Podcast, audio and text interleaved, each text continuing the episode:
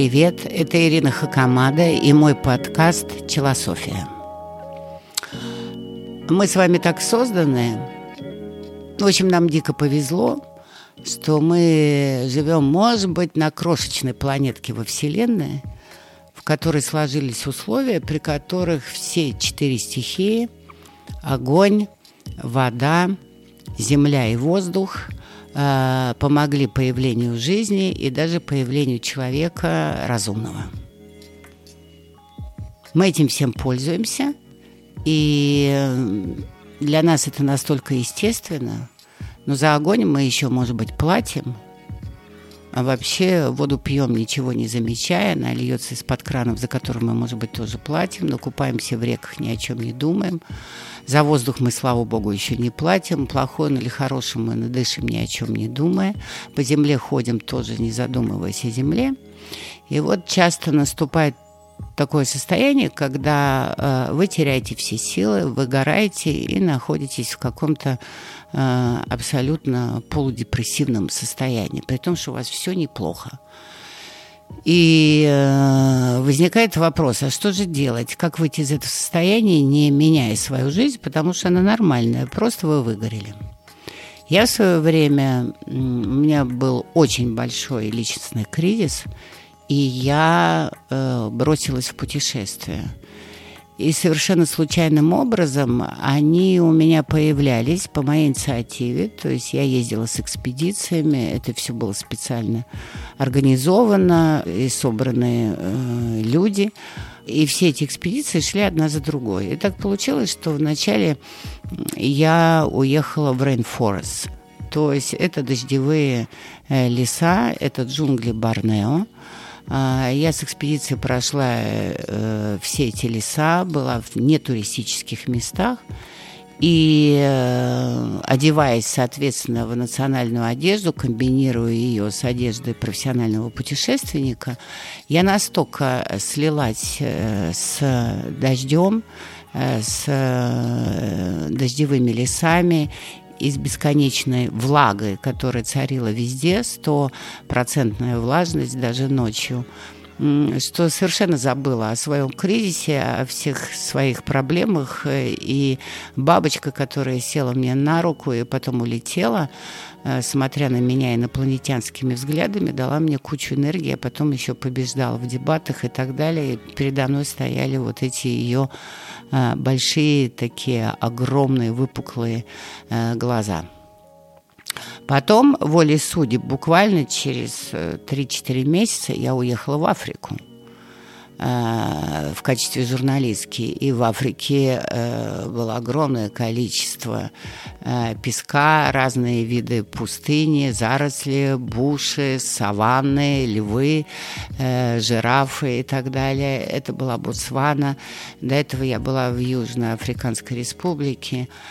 И там я тоже растворилась, потому что один проводник мне так и сказал, что, говорит, саванна существует сама по себе, и мы со своими запахами и моторами машин не существуем в этом мире мы в параллельном мире. Главные цари здесь они. И вот тут я поняла, что все мои проблемы очень маленькие по сравнению с той же саванной.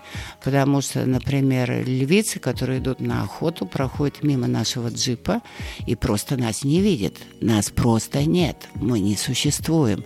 А я столько времени уделяю своим каким-то кризисам и проблемам.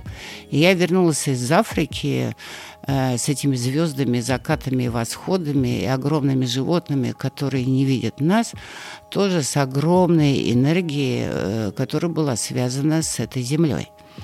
А потом так сложилось, что было вулканическое извержение на Стромболе, и мы с экспедицией поехали туда и подползли прямо к самому вулкану, который извергался. Э, дул страшный ветер, песок вокруг, и камни огромные катились вниз с ревом. И вот это вот э, поток э, огня, который тек сверху и туда вниз, и баламутил, поднимал воды моря, от которых шел огромный пар, это было что-то невероятное, как будто ты приблизился к адской машине. И я тоже растворилась, потому что э, вообще это было такое зрелище, эм, как в аду Данте. Ты вошел туда и оттуда выбрался живым. Это же было невероятно. И я приехала туда опять с новой энергией. И посетив все эти три места, я решила переустроить у себя квартиру и сделать в ней колониальный стиль, чтобы каждое путешествие дало свою черточку и свой отклик. И таким образом я создала э, такую атмосферу у себя в квартире, как будто я вечный путешественник, и даже находясь в квартире, я продолжаю путешествовать. Если внимательно проследить за моим рассказом, то первое, что я э, приняла в своем путешествии, есть это была вода. Дальше это была земля. Вода – это дождевые леса, джунгли. Земля – это Африка. Дальше был огонь – это вулкан. И, наконец, воздух с атмосферой путешественника – это то жилище, в котором ты живешь. И мне пришла э, идея. Я собрала все четыре стихии, каждую выделив отдельно и получив ее в максимальной дозе. Я вспомнила о том, что я человек дышащий. Я вспомнила и о том, что я человек теплокровный, мне нужен огонь.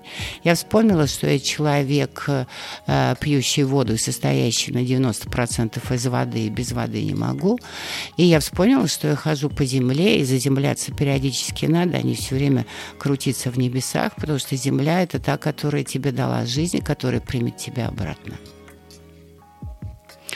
Поэтому какой философский вывод из всего этого? Если у вас нет денег на таких путешествий и возможностей, кстати, я путешествовала недорого, я шла с рабочими экспедициями, но даже если у вас это не получается и в связи с ковидом или другими проблемами вы остаетесь дома, но попробуйте, попробуйте побыть наедине с огнем, разожгите огонь за городом или у себя э, в камине, или на участке, и посидите абсолютно один рядом с ним. Э, все же любят сидеть у костра. Когда у вас абсолютный упадок сил, присоединитесь к этому огню, к этой энергии, и огонь вам поможет. Когда вам не хватает воздуха, или гуляйте, или создайте вот такую воздушную атмосферу у себя дома, путешественника, повесьте картины, которые утаскивают вас вдаль и так далее, а не просто смотрите телевизор.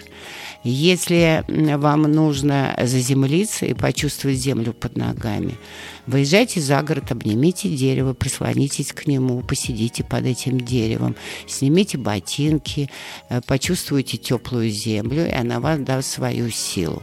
И если вам нужна вода, то окунитесь в реки, э, воды речки или хотя бы примите ванну. И пройдя все эти четыре стихии сосредоточенно, целенаправленно, понимая всю ценность этих стихий, которые вы до этого не замечали, вы выйдете из этого состояния и получите новую энергию. Вот так. Всем пока.